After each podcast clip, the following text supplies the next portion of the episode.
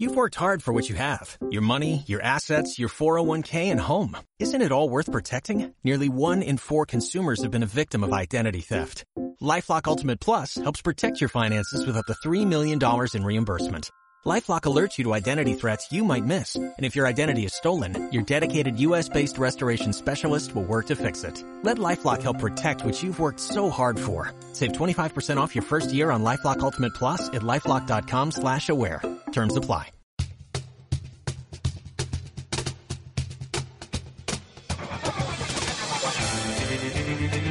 Hola a todos y bienvenidos a vadejuegos.com. Soy Antonio Santo y hoy tengo el gusto de presentaros a un invitado muy especial, José Monchan, diseñador narrativo, traductor de videojuegos, con el que vamos a mantener un interesante coloquio sobre narrativa interactiva, es decir, cómo se cuenta una historia en un videojuego.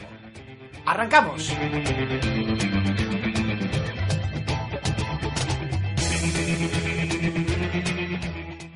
Bueno, a ver, eh, lo, que, lo que quería que habláramos hoy con tranquilidad, ya que estamos, eh, es un poco el, el ¿qué, qué- cómo es eso del diseño narrativo, cómo se cuenta una historia en un videojuego. Porque siempre hablamos de, bueno, de los tipos de narrativa, no, la narrativa incidental, la narrativa inherente, o sea, la narrativa, perdón, ¿cómo, cómo la llamabas tú? La... Pues llevé mucho tiempo llamándolas eh, accidental e inherente, que básicamente son la narrativa emergente y la narrativa embebida de toda eso, la vida. de vida, digo. Yo la- las, las llamé durante un tiempo, y ya digo durante un tiempo porque ahora ya no las llamo así, o sea, por un poco por chulería y un poco también porque cuando, cuando hablamos de narrativa embebida, perdón, de narrativa emergente, muchas veces se está hablando mm, de una narrativa que se da a veces en los videojuegos y cuando mi idea es que se da siempre. Entonces, quizás por eso la llamaba muchas veces de otra manera, eso de narrativa inherente, o sea, y como para recalcar también el hecho de que siempre está ahí, cuando otra mucha gente dice que bueno, que es algo que se puede dar o se puede no dar. Pero bueno, ahora digamos que me he plegado a lo que dice todo el mundo por no liar más, digo, sí, sí, embebido y emergente y, y cuando me lío, me lío yo solo por, por dislexia o por lo que sea. Por, por dejarlo ya, bueno, ya lo hemos hablado muchas veces, pero por dejarlo ya dicho, la narrativa emergente la llamas tú al- a la historia que nace por el hecho de que el jugador esté jugando. Eso es, es la historia de cuando yo estoy jugando a Tetris, la historia que surge pues, de yo como protagonista enfrentándome a un antagonista que es la máquina, que me lanza unos obstáculos que son las fichas y, y que discurre con, con cuyo ritmo es esa dificultad de juego y que tiene básicamente todo lo que tiene que tener una, una historia, pero se cuenta a partir de- del gameplay, directamente de la jugabilidad y en la que yo soy eso, el máximo protagonista, por así decirlo, y no un personaje, y, que- y que funciona por mi inmersión, por yo soy, yo estoy. O sea, y no necesita ni personajes, no necesita que nadie le escriba una historia, pues esa es la historia que, que nosotros nos contamos cuando nos disfrazamos. Cuando estás jugando de niño, pues te estás contando una historia, eso es narrativa emergente. Pero curiosamente suele tener más conexión emocional con el jugador, porque igual no hay mucha gente que recuerde el argumento de un juego que se haya terminado. De entrada, porque sabemos que mucha gente no se termina los juegos, pero todo el mundo recuerda el vicio que tuvo con tal juego, Sí, el sí. pique que tuvo con un amigo con el FIFA, aquel gol mítico en el último segundo. O sea, que sí que logra una mayor conexión emocional, a lo mejor, que, Claro, supongo que es lo que tiene la inmersión, que funciona, no es como en una película que te dicen, bueno, esto es lo que siente el personaje protagonista y ahora tú vas a sentir lo mismo, que básicamente pues esa es la, la vicaría y la identificación.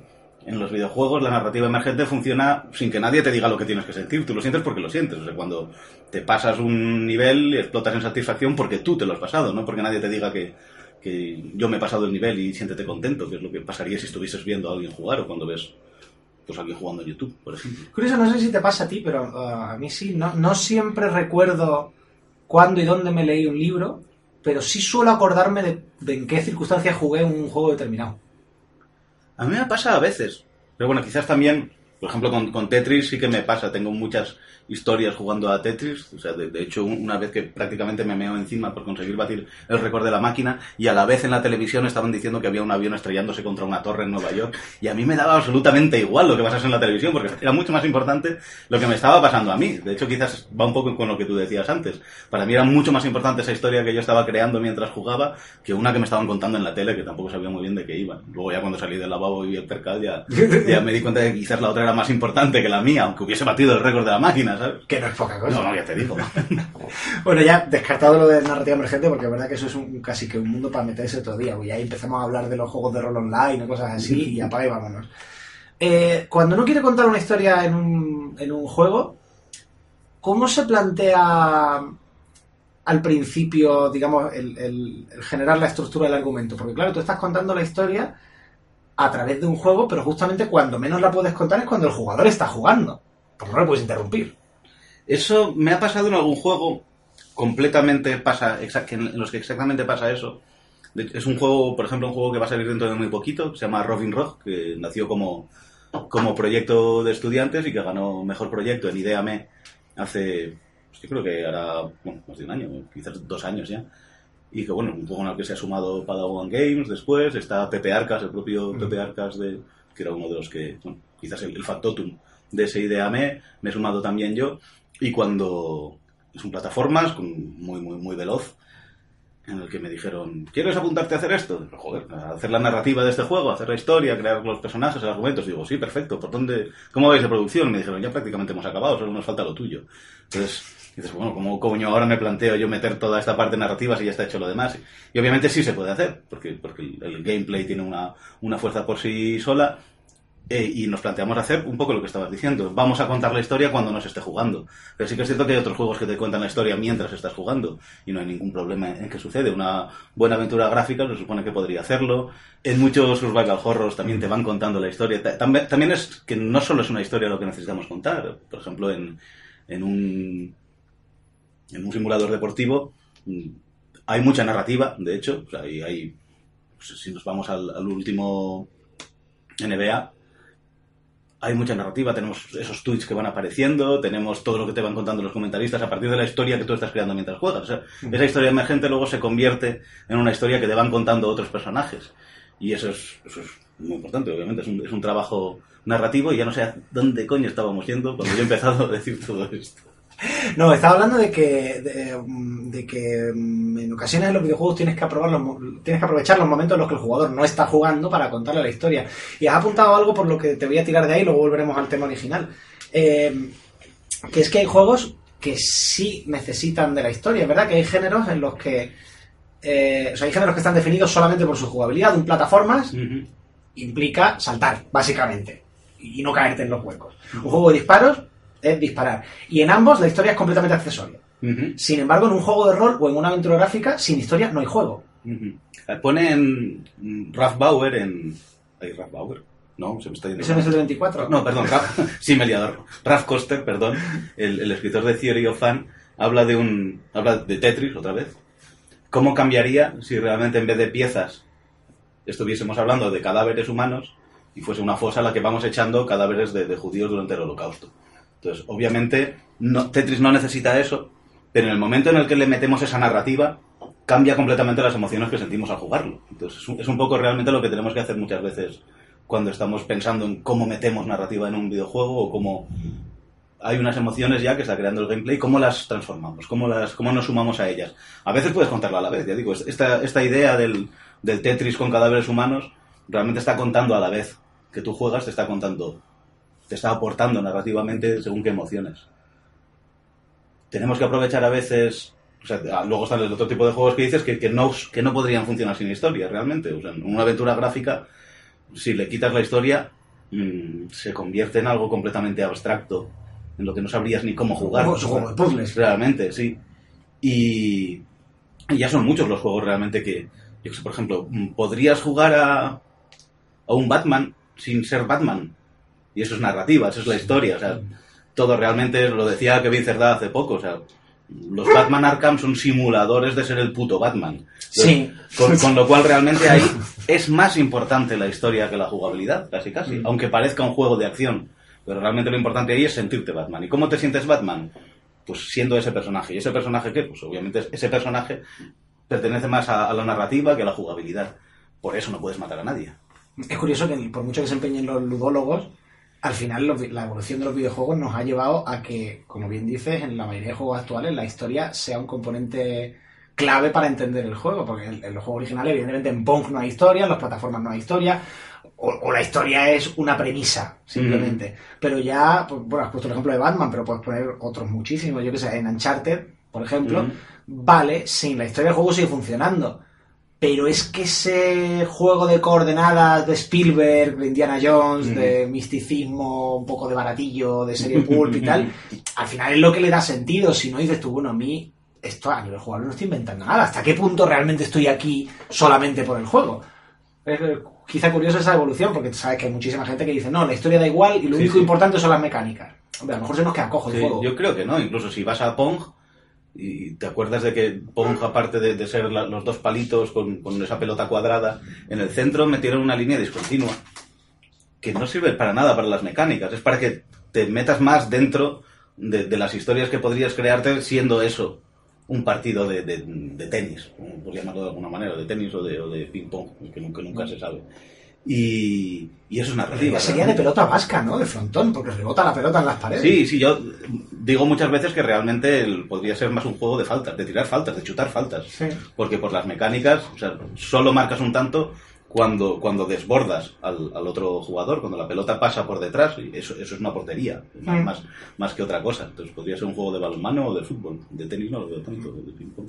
Bueno, nos hemos desviado. Sí, yo- voy a volver a- Perdón, al hilo que perdón. tenía. No, no, sí, yo también me voy de madre. El, el- el hilo que tenía. Hablábamos de contar historias en un juego. La, la mayoría de. Te iba a decir de jugadores, pero casi de desarrolladores también. Al principio identifican. Voy a contar una historia, meto una cinemática. Y esa no solamente es la herramienta más primitiva para contar la historia, sino que, que al final es la menos útil, porque es la menos jugable. Ah, es la menos interactiva. Tenemos un montón de... Cuando se hablaba de... Sí, sí, el- los videojuegos te cuentan una historia de forma interactiva. Muchísimos juegos, un Uncharted, por ejemplo, la historia no es interactiva. Porque no... O sea, para que sea interactivo, tiene que haber... tú- tienes que ser tú capaz de cambiar algo. El, el gameplay es interactivo porque te propone una cosa al juego, tú cambias algo, el juego lee tu respuesta y, y así se va construyendo la, la No es una jugabilidad. ilusión de interactividad.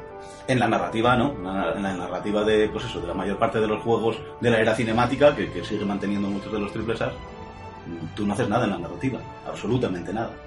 Con lo cual no es una narrativa interactiva, es, es una narrativa lineal metida en las costuras de, de- de un gameplay, de una jugabilidad.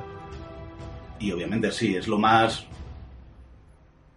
socorrido, lo más sencillo de hacer. Bueno, ¿cómo cuento esta historia? Pues le meto algo lineal, que al fin y al cabo llevamos miles y miles de años explicando historias de forma lineal, y me ahorro el tener que, que ver de qué manera la cuento de forma interactiva y de forma no, no lineal. Es casi como si estuvieras en un viaje de autobús y cada hora te dejaran bajar cinco minutos de tu paseo. Sí, sí, sí, perfecto. Muy buena, sí, sí. Sí, sí, jugamos. Y además, pasan, de- dependiendo de los, de los géneros, por ejemplo, en la aventura gráfica, la mayor parte de, de las cinemáticas es lo que, lo que más te molaría hacer y no te dejan. O sea, muchas veces digo que en las aventuras gráficas juegas a las partes aburridas y las partes guays te las cuentan y no te dejan hacer nada. Las secuencias de acción donde pasa lo, lo verdaderamente divertido. Entonces, y, y en el resto, pues tú te dedicas a ir de un lado a otro cogiendo cosas y juntándolas a ver qué pasa. Además se generan muchas veces situaciones contradictorias como que, o sea, lle- llevo recibiendo disparos 10 horas y ahora en una cinemática me dan un tiro en una pierna y me, Ah, claro, sí. y me inhabilitan por completo y ya no... ¿Dónde está esta regeneración, sabes? Sí, O- sí, eso es lo que llaman también la, la disonancia ludonarrativa, que es cuando, cuando la jugabilidad y la, y la narrativa se pegan. Es que eso se ve fácilmente en cualquier... La mayor parte de los RPGs. Tú eres en DC Universe Online, tú eres un superhéroe. Se supone que eres un superhéroe que quiere salvar al mundo y que tienes un- una moral y unos valores de putísima madre, pero básicamente en la jugabilidad tú lo que haces es aceptar misiones que te van a dar mucho dinero para conseguir un equipamiento con el cual poder coger misiones que te van a dar más dinero, tener más talentos, más poderes y convertirte en el tipo más poderoso del universo. un juego rico. sobre el capitalismo. Claro, sí, sí, sí, básicamente, o sea, la, la mayor parte de los sistemas de, de recompensas y castigos y de, y de la jugabilidad es capitalista en estos, en estos juegos. Yo tengo dicho mucho que Animal Crossing en realidad es un juego que habla del capitalismo salvaje. Me están metiendo el capitalismo salvaje a los niños en la cabeza. Pero bueno, aparte de las cinemáticas, ¿qué otras herramientas tienes tú? Porque también, yo le he oído decir mucho a... Joder, es que vuelvan a Naughty Dog, pero porque son ca- casi que los que, dentro de la escena AAA cinemática que has dicho antes, probablemente son los que lo están haciendo mejor. Sí, sí, sí, Eh, no digo que esté mal hecho, ¿eh? y, y encima la cinemática es un recurso de putísima madre. Lo malo es pensar que es el único recurso. Bueno, y que, y que- y que es muy caro. Ujú. Quiero decir, es un recurso que, por ejemplo, para el desarrollo independiente no es productivo porque te sale muy caro. Sí, el desarrollo independiente convierte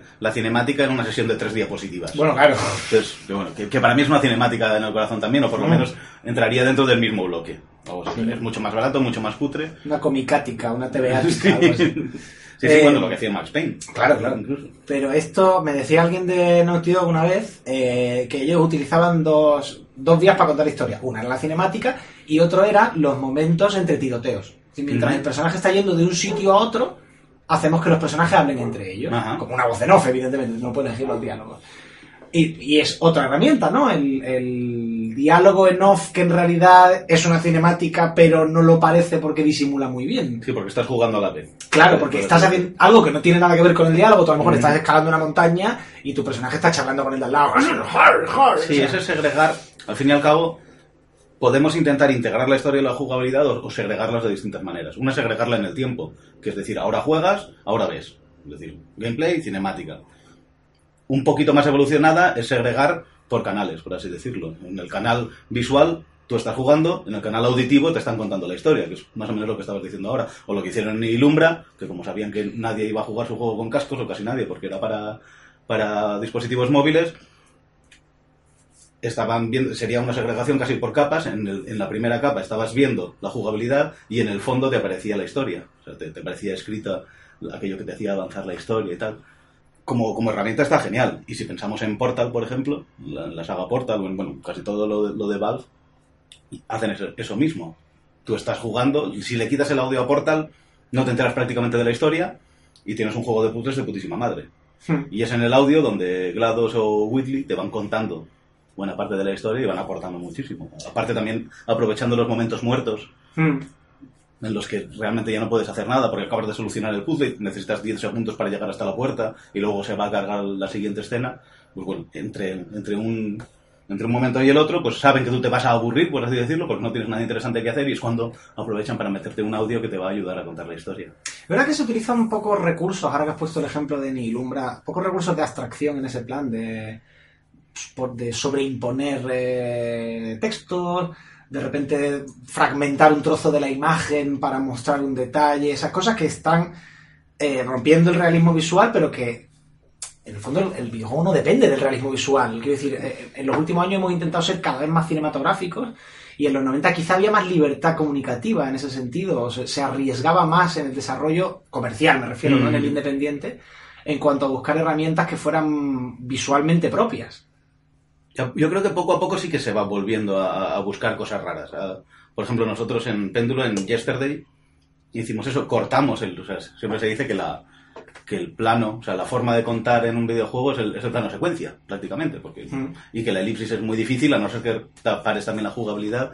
Entonces, lo que hicimos en, en Péndulo fue romper el plano, basándonos en el cómic, sin inventar nada nuevo, pero cada vez que tenías que mirar algo, lo que sucedía era que se te rompía el plano y te aparecían viñetas que te iban contando distintas partes de la acción. O sea, que iban, íbamos ahí como disgregando y multiplicando las, los planos, que es otra forma también Sí, de, de integrar la narrativa. O sea, realmente parece mucho más integrada de esta manera que si tienes que parar y hacer una cinemática, cuando en realidad es exactamente lo mismo. Pero ese cambio al jugador le pasa mucho más desapercibido y no se, no se da cuenta de que ha perdido el control de la misma manera. A lo mejor tenemos un problema al hacer videojuegos con el, con el tema de intentar coger el lenguaje del cine, eh, que, que es que el- en el lenguaje actual de videojuegos no puedes hacer, mm, no puedes controlar el plano, no puedes controlar la mirada del, del jugador como si se controla en el cine. Tú sabes eh, que, bueno, el lenguaje de cine actual es de Hitchcock, lo inventó todo él prácticamente. Y lo que Hitchcock hacía muy bien no era contar buenas historias de espías y de intrigas, eso le daba igual. Es que te dirigía muy bien la mirada. Y eso en un videojuego no lo podemos hacer. Hombre, eso se puede hacer, por ejemplo, Half-Life lo hace. Intentan, con todas las escenas scriptadas, que en vez de ser una cinemática en la que pierdes el control, sigues teniendo el control, pero lo que hacen es guiar tu mirada, decirte hacia dónde tienes que mirar. Entonces, obviamente se arriesgan a que no lo hagas, porque el control nunca va a ser total, a no ser que sea en una cinemática, pero sí intentan dirigirte. Y un buen, diseño, un buen diseñador de juego tiene que saber hacer eso. Tiene que saber qué es lo que vas a querer en cada momento y cómo van a traer tu mirada hacia un sitio o al otro, o te van a meter en un tubo sin que te des cuenta. Es que eso también es un truco de diseñador que quizás es algo más barato que lo otro, pero que también muy válido y que no sé nada.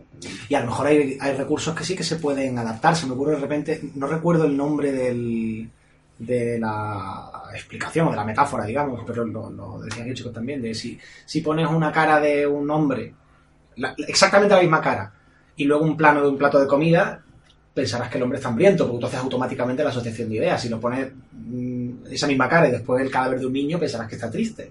Y así, a lo mejor podemos, se puede lograr, al hacer un videojuego, generar ese tipo de, de- de cadenas mentales en, mm, no enlazando imágenes, sino enlazando la jugabilidad con la imagen. Eso realmente sucede en, en- en Walking Dead. Hacen un poco eso, que- eso que bueno que le llaman el efecto Kuleshov. El efecto ¿no? el primero Sí. que lo hizo fue un ruso de la época de Eisenstein y todos esos. En, en- en The Walking Dead tú miras un objeto y cuando no tienen ganas de soltarte una frase o simplemente tienen cuatro o cinco caras de, de líder protagonista con una expresión bastante neutra en la que no sabes muy bien qué es y que te puedes imaginar un poco lo que quieras dependiendo de lo que esté mirando. Entonces, es un recurso que les ha salido de putísima madre porque han sido de los primeros que han usado el, el- el primer plano de personaje de una forma jugable, porque ahí estás... Es, sí que es cierto que has perdido el control en ese segundo, pero bueno, igual que lo pierdes muchas veces cuando le das al botón de saltar Es hasta, muy que, cae, expresivo, sí, hasta sí. que cae el personaje. O sea, es una respuesta tan tan balanceada, por decirlo así, tan equilibrada, tan o sea, la palabra tan proporcionada a- Ujú. a, a lo que tú le has pedido que, que te lo comes como si fuese realmente control tuyo. Así que es un, un primer plano muy, muy expresivo.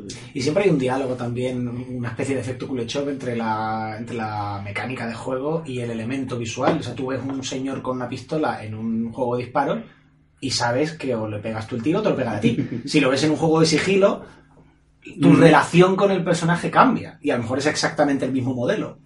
Es que en principio las historias que podemos contar están muy condicionadas por el, por el medio en que las contamos. Eso pasa, ha pasado toda la vida y obviamente en videojuegos pasa. No es lo mismo, pues eso, intentar contar una historia en un juego de sigilo que en uno de acción. Vamos a tener que plegarnos a, la jugabilidad de alguna manera para poder contar unas u otras cosas. Y, y esto iba bastante los problemas que tenemos al intentar contar según qué cosas. Y algunos juegos, eh, esa disonancia entre la mecánica y la historia le han, le han pasado factura. Por ejemplo, el, este, el Bioshock Infinite el principal problema que se le ha achacado es que eh, eh, se dice, me estás intentando contar una historia intimista de redención personal y de reencuentro con uno mismo y de, em, en fin, la relación entre los personajes y tal, pero yo lo que estoy es matando gente. En- de hecho, la- el, el término disonancia ludonarrativa se aplicó por primera vez al primer Bioshock. Ah. Porque pasaba un poco lo que decía de los RPGs. O sea, a ti te están diciendo que, que estás luchando por la justicia, el honor y. No, no me acuerdo exactamente de qué. Y tú te dedicas a matar gente Lo que pasa es que el primer Bioshock hacía, resolvía eso con un truco de manera brillante. O sea, si, bueno, pues lo, lo habrás jugado y si no, pues te voy a hacer un spoiler y te aguantas. El, el momento Would You Kindly, tal, tal, que es el desencadenante de- del condicionamiento del personaje, eh, pues, lo que están haciendo es, eh, durante todo el juego, hay un personaje que te va guiando a través de lo que tienes que hacer y tú tienes que hacerle caso sí o sí. No puedes decir, no, no, yo en vez de tirar por allí voy a tirar por esa otra dirección. Y llega un momento en que descubres que es que tú estás no condicionado, determinado genéticamente a obedecer a determinada cadena de palabras. Han convertido la linealidad del juego en una parte de la historia. ¿no? Tú estás haciendo esto no porque el juego no te permite hacer otra cosa. Vale. Es que de todas maneras tendrías que hacerlo porque tu personaje no se puede negar a esa orden. Eso es muy parecido Es un realmente truco a... de prestidigitación, Está muy bien. pero me parece hacer de la necesidad virtud. Es parecido a lo que hicieron en Jordi de Paco, en The Constructing. con- Sí, eso lo hemos hablado alguna vez, que, que- que coges el, el- las disonancias entre un capítulo y otro y las integras en la historia. Eso está muy bien pensado. Porque encima ayuda mucho a unos problemas de producción que era que seguramente no se podían permitir tener una historia no lineal porque se les iba de presupuesto. Claro. Con lo cual, no es que no supieran hacer una historia no lineal, sino que esta se adecuaba mucho más a lo que podían hacer con en ese momento y lo solucionaron de una manera muy brillante. sí, sí. Bueno, nos hemos vuelto a ir, hemos hablado de dos, de dos me- mecanismos para contar historias, la cinemática y, el- y la falsa cinemática, o la cinemática que, que finge un poco. Cuéntame alguno más que te, te guste. Dentro de la cinemática está también la cinemática dinámica, que se llama, que es cuando no pierdes del todo el control, sino que mantienes algo. Que normalmente puedes, suele ser mirar la cámara o moverte. O sea, ya no puedes disparar, pero puedes ver dónde pones la cámara. Yo recuerdo como momento muy guapo de cinemática dinámica en el primer Call of Duty, que tanto se denosta por todas partes a la saga. Recuerdo cuando vas a tomar San Petersburgo, llegas en una lancha, Stalingrado, San Petersburgo, bueno, me estoy cuando, cuando llegas allá, los rusos estos. Y estás en la, en la orilla y, y vas en una barca, no tienes armas, va cayendo gente, tú solo puedes mover la cámara, te van dando un sermón de lo difícil que va a ser todo. Si alguien se levanta, lo matan, con lo cual sabes que te tienes que quedar ahí quieto. O sea, está muy bien justificado el hecho de que pierdas todo ese control. Y justo después, te dan, cuando empieza el gameplay, a ti te dan un cargador y tienes que seguir al tipo que va a disparar. Con lo cual, consigues un poquito de control más y está mucho más metido dentro de la parte narrativa que te ha quitado todo ese control, pero seguías teniendo la cámara y notabas realmente, te estaba aportando mucho a nivel emocional del hecho de no puedo moverme, no puedo hacer nada, no puedo, pero no puedo no porque hayan decidido ahora que es una cinemática y mi personaje hace cosas, que mi personaje no puede hacer nada, pero estaba como muy bien integrado. Está lo del scriptar una secuencia también, o sea, el, el que pasen eventos in-game, tú tienes el control todavía, puedes hacerlo exactamente todo, pero van pasando cosas. De repente aparece una cabeza gigante que, que rompe el templo y ahí, bueno, pues, Hay un ejemplo brillante de, de- de juego construido sobre esa mecánica, creo yo, que es de las Express. Sí, sí, sí. Que, que era todo un guion de todo, todo ocurre en tiempo real. Tú puedes estar o no estar donde las cosas están ocurriendo. O sea, tú podías acabar el juego y llegar al final sin haberte enterado de nada. Sí, sí, es inteligentísimo cómo funciona ahí. El, el uso que hacen del tiempo narrativo, comparándolo con el tiempo del jugador, No sé, yo creo que no se ha vuelto a hacer nada igual. pues no lo sé. Pues no tengo ni idea. No, a mí no me suena, por lo menos a nivel eh, comercial.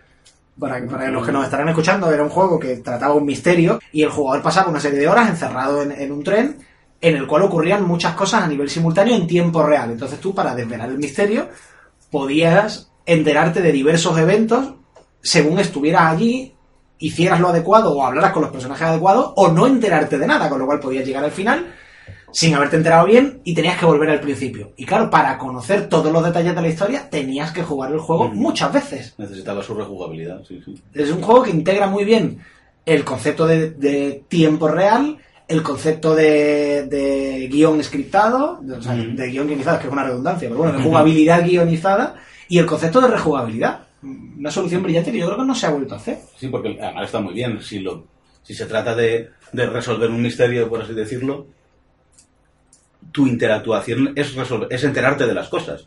Con lo cual, enterarte de las cosas puede ser perfectamente contado. No tienes por qué tener controles en plan de yo hago cosas y, y suceden cosas. O sea, el- cuando tu única acción será decir este es el asesino, por, por así decirlo. Claro, en el fondo el resto del tiempo, como, como buen detective, Sí, muchas veces es que nos liamos y pensamos que interactuar significa simplemente hacer cosas, darle a botones. Cuando muchas veces, ahora estoy jugando pues, a un juego típico que lo llevo siempre en la tableta de, de iOS, el Tiny Wings, Mm. ese que es un pajarito que va por unas colinas. Y, y es un juego en el que interactúas a lo mejor un 30% del tiempo apretando y el, y el resto del tiempo no aprietas, pero estás calculando distancias sin parar, no para. Entonces esa interactuación es algo que tenemos que tener muy claro que no es simplemente que puedas tocar mucho, que es lo que pasa mucho en las consolas. O es que si no puedo mover a mi personaje, esto no mola ya, ¿eh? porque me han vendido este mando y, con este mando es con el que tengo que hacer las cosas. Pues muchas veces simplemente mirar, observar y, tratar de entender también es, un- es- es parte de la jugabilidad. Con una aventura gráfica, con cualquier juego de puzzles, tú te vas a dormir, has apagado el ordenador y sigues jugando, porque estás pensando ver cómo coño resuelves ese puzzle. Y eso es tiempo de juego también. Está apagado el ordenador, está apagada la consola, está apagado lo que sea, y tú estás jugando. Y cuando vuelves lo pruebas.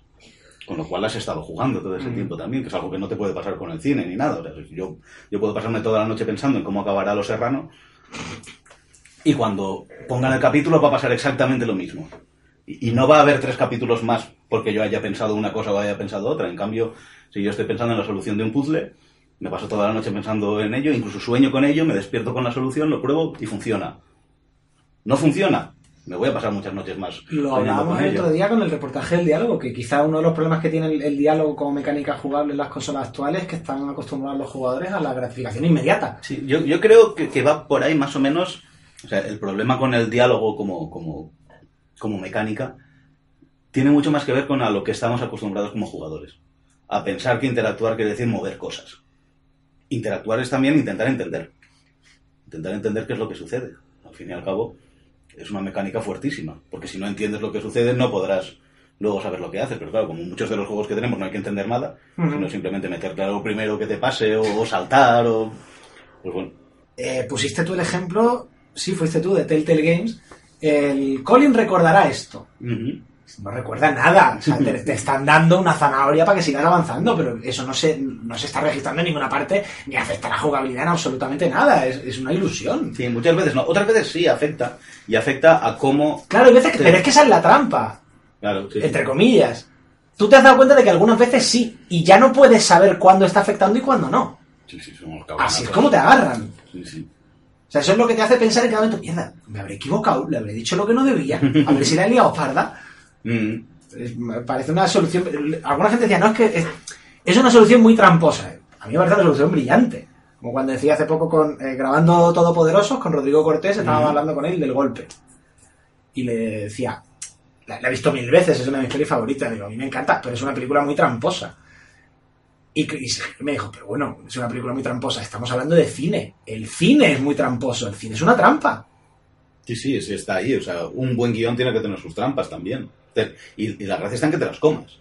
O sea, te, analizas un guion de Almodóvar sin ver nada, solo leyéndotelo, y, y te das cuenta de que hay 100.000 trampas. Luego ese tío tiene una puesta en escena tan hiper buena que te las comes todas una detrás de otra, porque una puesta en escena y puesta en cuadro. O sea, Almodóvar es muy bueno para todo eso. Entonces en el videojuego sucede lo mismo.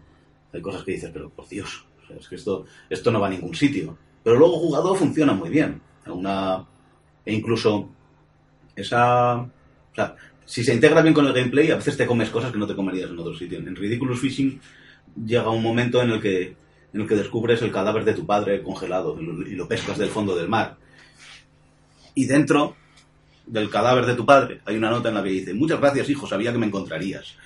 Eso que a priori dices, esto no se lo come nadie, funciona perfectamente porque es un juego en el que pescas peces con ametralladora. Entonces, está tan bien integrado, está en Monty Pythonesco todo por todas partes, que, que todas esas trampas que han hecho te dan absolutamente igual. Con eso me estoy acordando, vuelvo atrás, pero de, de ejemplo de narrativa emergente. Cuando, cuando llegué a Granada de estudiante, eh, en el primer piso en el que estuve, teníamos la tradición, después de comer, de jugar al Worms en, en la Ujú. consola para ver quién recogía la mesa. Y claro, pues imagínate qué, qué- qué- qué más historias emergentes quieres, que grupo de compañeros de piso estudiantes jugando al Worms para... Y el Worms tiene un montón de cosas que dices tú, esto si no fuera todo tan, tan de caricatura, de TV o de Tommy Jerry, Mm, pero bueno, ¿pero qué coño hace un gusano con un bazooka? O lanzando ovejas que explotan. Está genial, sí, sí. Es una pequeña maravilla de, de, de- imaginería casi. pues, vale, no, te- evidentemente no te está contando una historia, pero te está dando unas viñetas que muy poquitos TVOs de humor pueden conseguir. Y eso es narrativa, realmente. Es decir, vamos a pillar a unos gusanos y vamos a ponerles bazocas y vamos a... Y, son- na- y nadie se va a preguntar cómo cogen el bazooka porque no tienen pulgares y, no- y evidentemente no tienen brazos. Y, y es humor, o sea, estás, estás creando pequeños gags, pequeños sketches, y todo eso es narrativa, obviamente. ¿Que hace falta un guionista para escribirlo? Pues no, seguramente no. Con un buen diseñador detrás ya tienen suficiente. Claro, la propia una- jugabilidad hace de guionista. Mm, Sí, sí, es que realmente el, el- el- lo que conocemos como guion es algo que es innecesario en, en el videojuego. Primero porque no, el guion en, en- en algo audiovisual es el esqueleto. Aquí el esqueleto no es el guion, es un documento de diseño que es el que nos va a decir a todos por dónde tenemos que ir. Y unas mecánicas y un, y un flow. Pero, pero vamos, sí que no, no necesitamos guionista, no necesitamos con, con alguien que tenga simplemente el gusto para, para, para saber cómo puede usar elementos narrativos. Un personaje es un elemento narrativo, a la que en vez de tener un cursor, a ese cursor le ponemos patas, ya es, ya es un elemento narrativo. Eso creo que ha, ha pasado ahora con, con After Zoom, que es un juego español, un juego de, de en el que, bueno, pues es como son- vas pillando Pokémon, pero son células, son, organismos bacterianos. Cuando han querido hacer la versión para iOS, bueno, para móviles, les han puesto ojitos a las bacterias. Y al ponerle ojitos han dicho, coño, ahora esto ya son personajes. Y como son personajes, pues, pues vamos a, a pillarnos aquí a, un par de gente, pues Euridice y, y yo, Euridice Cabañas y yo, nos hemos dedicado a hacer un poco la, la narrativa de ese juego mezclándola con las misiones, porque encima no hay cinemáticas prácticamente, ni nada, es todo... En, lo- en las fichas de los personajes te van contando cómo es la historia a, la vez, que es algo que sí que podemos hacer. Mira, otra, otra cosa que podemos utilizar para contar nuestras historias, la ficha de personaje, el informe de misión, todo eso es una forma de, de ir contando las historias. Bueno, vamos a hacer una pausita que la gente tenga tiempo de, de, en fin, parar en un semáforo, ir al baño, ponerse un café o lo que quieran. Vamos a hacer, pues como en la radio, una pausita musical. En esta ocasión tienes tú el privilegio de elegir la canción. ¿Qué, qué te apetece que suene? Pues un poco por publicitar a, mis colegas, eh, quizás podríamos poner una canción de, de Yesterday, escrita por, por Juan Miguel Martín, que aparte de, de un buen amigo es, es un fiera, y que ganó además me parece el, el premio a la mejor banda sonora en Game Lab el, pues hace como dos o tres años. Y es una canción que además se, sale muchísimo, de, tanto de lo que me gusta a mí como de lo que suele hacer Péndulo. Es una canción que entra mucho dentro de lo que es un personaje. Queríamos contar el pasado de un personaje a partir de una canción sin tener que decir mucho más. Es un personaje muy tosco, muy bruto. Y lo que hicimos fue poner una canción que podría haber escrito, o que la idea era que se pareciese mucho a lo que podría hacer Mike Patton, para que entendieses muy rápido el tipo de, mundo que tenía ese tipo, aunque ni siquiera conocieses a Mike Patton, obviamente.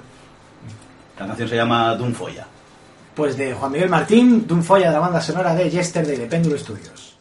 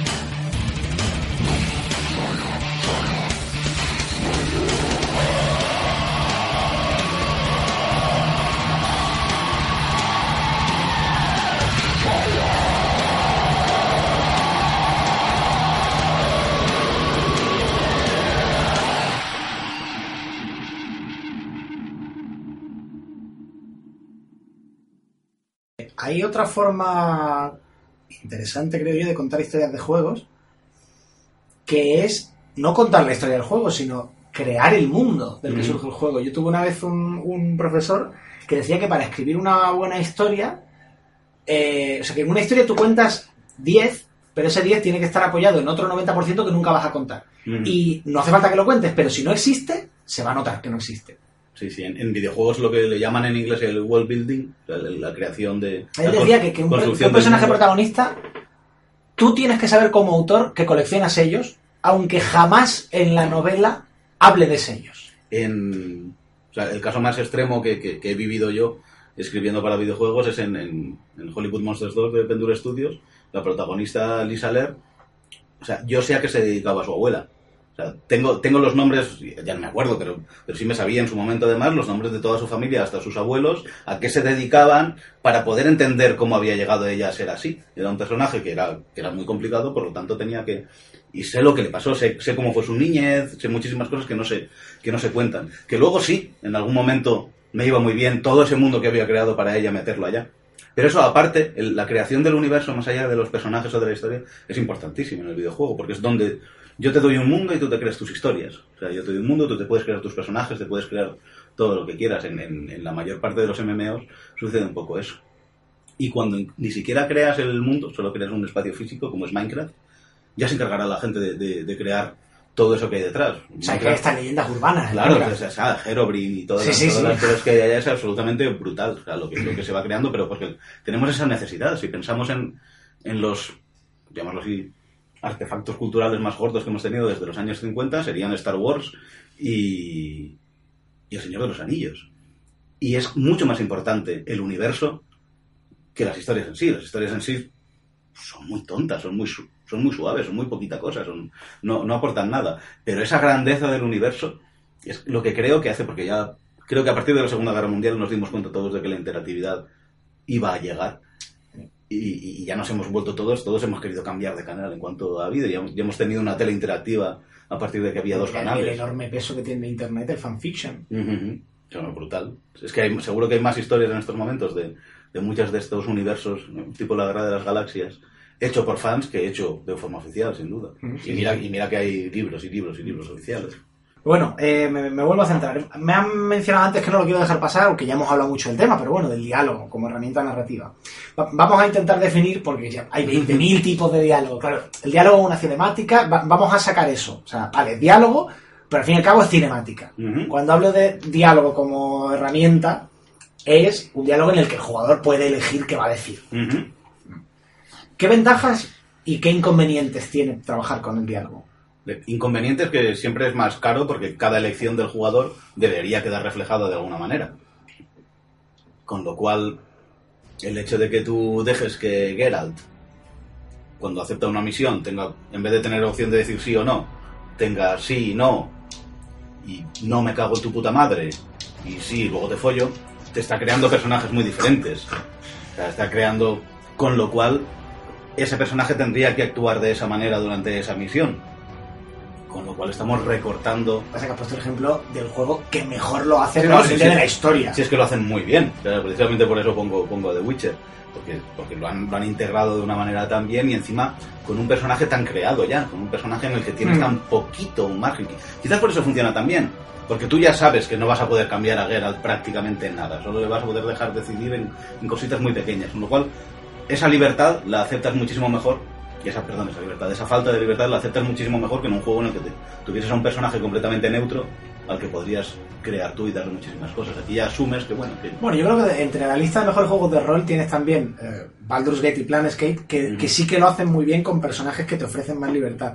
Porque en Baldur's Gate sí que creas tú tu personaje, pero han reflejado muy bien el, el tema del alineamiento de Dungeons and Dragons. O sea, Ujú. Sí que hay diferencia entre ser bueno o ser malo. Y, Es y la historia Gate, cambia mucho. Ni idea porque no lo he jugado. Hombre, eh, durillo en el sentido de que te va a comer 40 o 50 horas de tu vida tranquilamente. Planescape sí lo jugué, no todo, no entero, porque es que no. O sea, es que es, que es enorme. o sea, Es enorme. A mí O sea, es que es uno de- probablemente mi videojuego favorito. Te puedes pasar tres horas, tres horas jugando prácticamente. De hecho, en- no sé si has encontrado el, el final oculto de, de Yesterday o te lo he pasado alguna vez. Mm, no lo recuerdo. Se, o sea, rendimos homenaje a Planescape Torment, porque básicamente nuestra, la, la premisa de, de Yesterday es, es una copia, sin saberlo, de, de ¿Quién puede cambiar la naturaleza de un hombre? Que era el, el- el Sí, bueno, no, no, no va por ahí, va por algo que si, lo- que si lo decimos ahora rompemos el juego a, a mucha gente. O sea, pero bueno, no, no- no, lo digo, pero sí que cuando nos dimos cuenta dijimos, joder, es que, o sea, aquello que a nosotros nos parece lo más guapo de Yesterday es algo que le hemos robado a Planescape Torment Eh, eh, y que es una de tantas cosas en ese El juego. Planescape es que la, la- lo curioso es que combina un poco las dos cosas, porque tú tienes un personaje que está creado. Ujú. Él no recuerda su personalidad, Claro, pero la tiene. Ahí está. Y la vas a ir descubriendo. Pero claro, ¿qué pasa? En realidad no vas a descubrir su personalidad, vas a descubrir lo que ha sido hasta el momento en el que tú has empezado a controlarlo. Sí, sí, es- Que sí que tiene una parte que tú no puedes cambiar, pero hay toda otra parte en la que tú sí tienes agencia. Y de hecho, hasta el punto de que hay al menos un final en el juego al que directamente no puedes acceder si tu personaje no es de una forma muy determinada. Lo cual, claro, por eso también es, es un juego de culto y no un gran éxito comercial. Implica una complejidad, es que para ver todo lo que te ofrece el juego es muy complicado que, que- que llegues en la primera ocasión. Porque lo normal es que, claro, de entrada es eso, hay un mogollón de, acción- de opciones de diálogo a las que no tienes acceso si no tienes la suficiente puntuación de sabiduría o de inteligencia. Con lo cual, igual tienes un personaje que, que nunca sabes, tú te pasas el juego y nunca sabes que tienes la opción de descubrir que con tal personaje has tenido una relación en otra vida, eh, hasta el punto de que te has inventado su religión. O- o- quiero decir, es un nivel de complejidad de guion que, que probablemente, eso digo, solo se ha acercado de Sí. Witcher. Sí, en estos momentos creo que es muy, muy difícil plantear hacer eso en un juego de ahora. Precisamente porque antes en un juego, en un plataformas cualquiera, podías permitirte la opción de, de meter 100.000 cosas escondidas y 100.000 cosas y, y ahora por, por temas de producción no se hace. Económicamente es inviable. O sea, en- jugando a Shovel Knight sí que tiene mucho de ese tipo de cosas, Y dices que bien, hay un montón de, de- de cosas escondidas que, que no puedes encontrar a la primera. Y, y luego lo comparas con, yo qué sé, con Prehistoric, por ejemplo, y claro, Prehistoric tiene mil veces más eso. Pues, supongo que en lo narrativo pasa un poco lo mismo, que, que ahora no somos capaces, o no nos atrevemos a hacerlo. Capaces, obviamente somos. Capaces sí, pero ten en cuenta que a lo mejor hay todo. Pues si. claro, tú no vas a generar toda, yo que sé, una mazmorra, hablando de un juego de rol, a la que solo un 5% de los jugadores va a acceder. Claro, es que ese es el Es que desde el punto de vista de negocio, estirar el dinero. Que ese es el miedo. Nosotros, en Yesterday, por ejemplo, iba a tener, al final tiene cuatro finales. Que nosotros íbamos a hacer solo uno, porque por criterios de producción no nos lo podíamos permitir. En el último momento, en el último mes, nos dimos cuenta de que se había quedado parado uno de los animadores. Y entonces pensamos, venga, con los mismos recursos gráficos que tiene y que no haya que hacer nada de programación, cambiamos y que haya tres o cuatro finales que dependan de una única decisión al final, Mm. para no tener que liar a programación ni a nadie, y que simplemente sea curro prácticamente del animador y, la- y de la gente que tira los vídeos. Con lo cual, bueno, y es nuestro grande, guay, hemos hecho finales, y, y salía como cosa de marketing que tenemos finales alternativos. Yo tengo sentimientos contradictorios con los finales alternativos. Con la gran mayoría siento que me ha estafado el guionista. Sí. Sí, porque o sea, siento que muchos están puestos para obligarme a jugar el juego o el último capítulo otra vez para verlo, pero que no me están aportando nada extra a nivel narrativo. Hay, hay pocos finales mm, alternativos que yo haya visto que diga, vale, es que realmente tiene la historia al completo, no solamente la escena final, cambia de significado. Nosotros lo hicimos, ya digo, simplemente por eso, o sea, no pretendíamos ahí contar nada, no pretendíamos, no estaba pensado desde el principio, con lo cual, pero sí que creo que contábamos un poquito más sobre, o, dábamos una, una última vuelta de tuerca en alguno de ellos.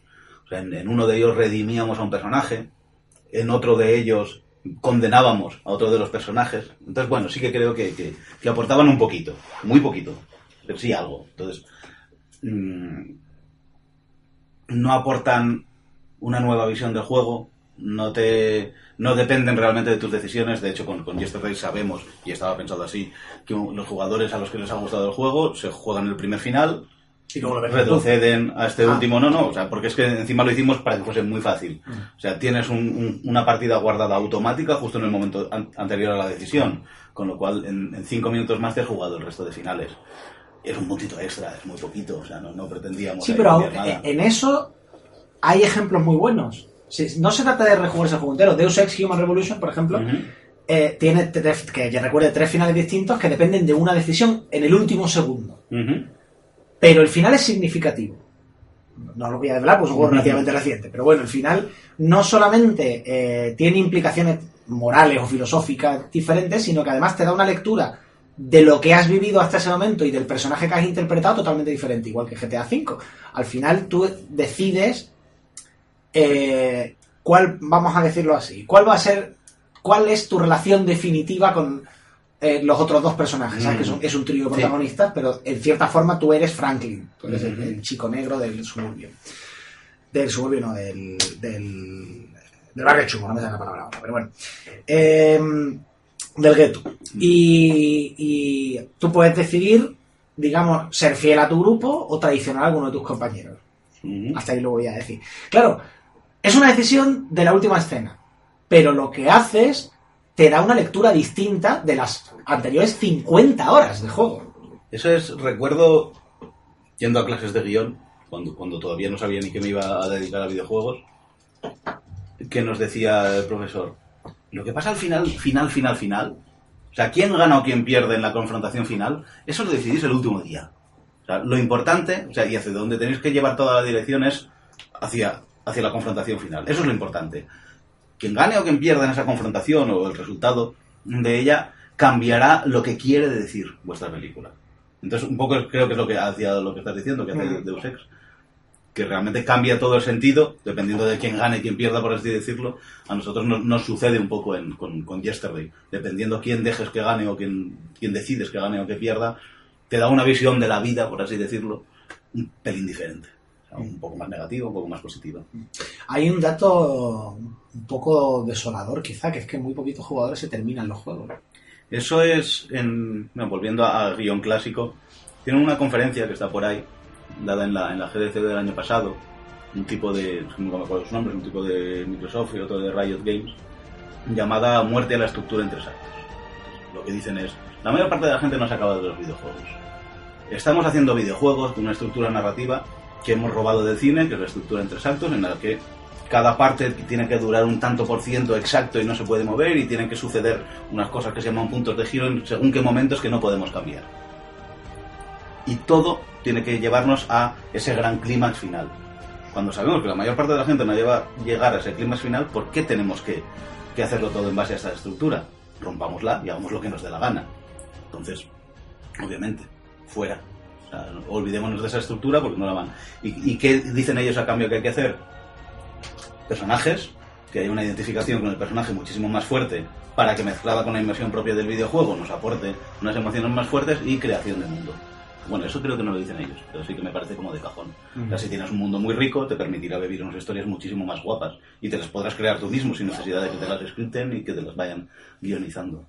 Hemos hablado de la cinemática, de la falsa cinemática, del diálogo, de la creación de mundo, del personaje, incluso de la propia me- mecánica como, como utilidad narrativa. ¿Se me está olvidando alguna herramienta que utilicéis los diseñadores narrativos? Hay muchísimas, simplemente el, el- muchísimas, digo muchísimas porque no las tengo catalogadas. O alguna gran categoría. ni muchísimo, ni muchísimo menos. Pero simplemente los gráficos cuentan historias. Y, se- y- y los videojuegos son de los que mejor usan un tipo de narrativa que no se usa en, en otros medios, que es la narrativa ambiental. Que es- que es- nosotros te rompemos la narrativa tradicional y ponemos los pedacitos, los vamos colocando en sitios para que tú los mires cuando quieras. No te forzamos a ver nada. Eso lo hacen muy bien los de Irrational, lo hacen muy bien los survival horror y lo hace muy bien la aventura gráfica, que es yo no te expongo a la historia, yo te dejo ahí y tú harás lo que quieras. Que en Levine le llama pull narrative, en plan de una historia de la que el jugador estira cuando quiere, en vez de un push narrative en la que, en la que un autor te empuja a, esa, a esa historia. Con lo cual te la comes muchísimo más, te la com- con muchísima más ilusión, además porque la has descubierto tú y tú has ido a por ella y la ves cuando quieres. O sea, yo miro ese cartel de, de Bioshock cuando quiero y si quiero, y si no quiero no lo miro. O en Portal, si quiero, si quiero meterme en ver los archivos y, y descubrir quién era GLaDOS en realidad, lo descubro, y si no, no. Y sigo con mis puzzles. ¿Y eso te lo deja decidir el game designer o te tienes que pelear? Pues supongo que hay de todo. O sea, en- dependiendo de los juegos y dependiendo del, del papel que tenga en cada uno de los estu- estudios de desarrollo, la, la gente que se dedica a la narrativa, pues tendrás una cosa o tendrás otra. O sea, yo a veces, es que en, en algunos juegos soy también semi-diseñador. En, en los de péndulo, Ramón Hernández, que es el director de proyecto, y yo somos diseñadores a la vez. Él más que yo, pero, pero los dos lo llevamos un poquito porque es que está tan mezclada la narrativa y, la- y las mecánicas que, que- que no hay otra, que, que hagamos las dos cosas. Con lo cual ahí sí ahí lo decidimos vosotros. O, o lo decide directamente el género, porque no hay otra. Mm. Eh, tiene que estar disgregado todo, tiene que estar... Y en otros casos, pues bueno, lloras. Dejadme meter cosas ahí. O en otros casos, en... no es narrativa ambiental, pero por ejemplo, otra manera que tenemos de contar historias es sacándolas del juego. En, en Extinction, un, un guacamole para zombies, como le llama Miguel Montesinos de, de Evil Mind, me, dijo un día, oye, que vamos a meter la historia de este juego. "Pero, pues, no le podemos meter historias y la gente nos va a matar. Y, me van a matar sobre todo a mí y, vas a vender menos y no me volverás a contratar y, vamos a acabar mal. Porque es un juego de, de acción pura y dura en la que, pues eso, en la que desconectas el cerebro, por así decirlo, porque lo que quieres es acción y meterle y adrenalina pura. Si de repente te meten una historia y te hacen parar de jugar o te hacen concentrarte en otras cosas, o vas a pasar de ello o te vas a cagar en bien escrito. Lo que decidimos es que las historias estarían fuera del juego. Entonces estarían en, una sección especial del menú al que podrías acceder cuando hubieses conseguido según qué cosas. Pues, los mobs a los que van matando van dejando una especie no de power-up, pero sí van dropeando una, serie de, objetos que te van llevando a coleccionar historias. Y esas historias que van sobre ese mundo, sobre ese universo y que te dan un poquito más de color, las, las tienes ahí. Es, es otra manera de, también de contar las historias, que es echándolas prácticamente de la historia, o en de la historia, perdón, de la jugabilidad, o en juegos al principio, yo qué sé, pues en, en había tantísimo mundo, tantísima historia que, que no se podía mostrar ni con voces, ni con gráficos, ni con nada, que decidieron que cuando comprases el juego te regalarían una novela. Entonces, la, la historia del juego está fuera, está en la novela. O incluso en Pong, la mayor parte de la narrativa está en su carcasa y en su título.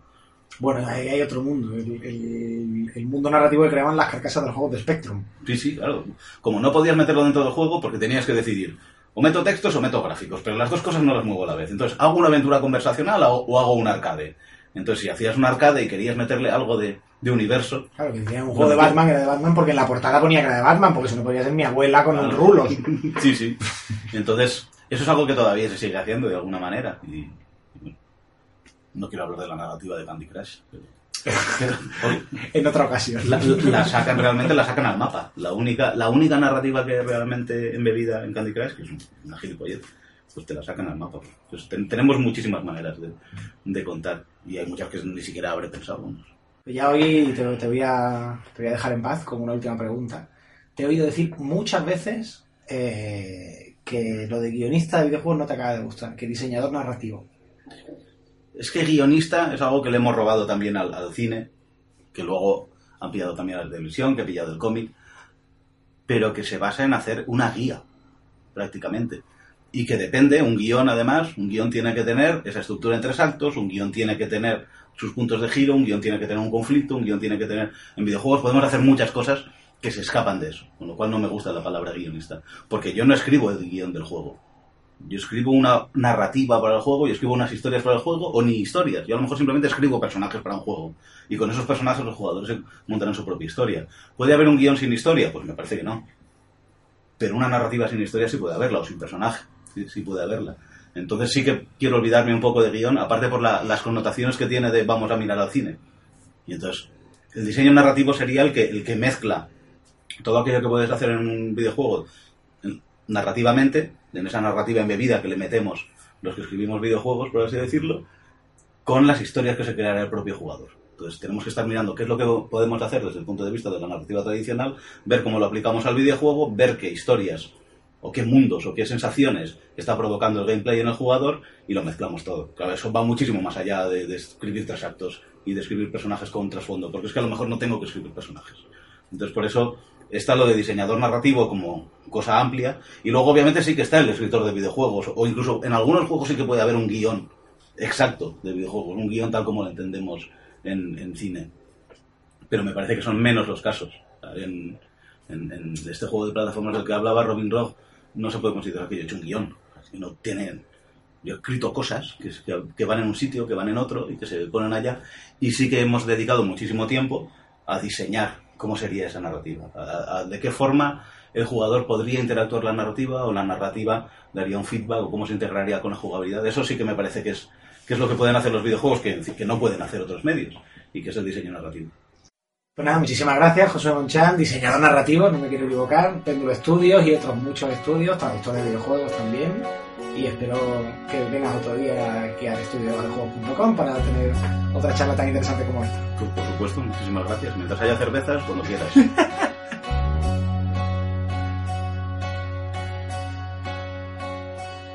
It doesn't feel good. It doesn't hurt.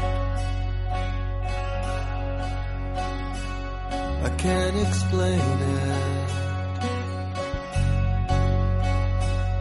without words.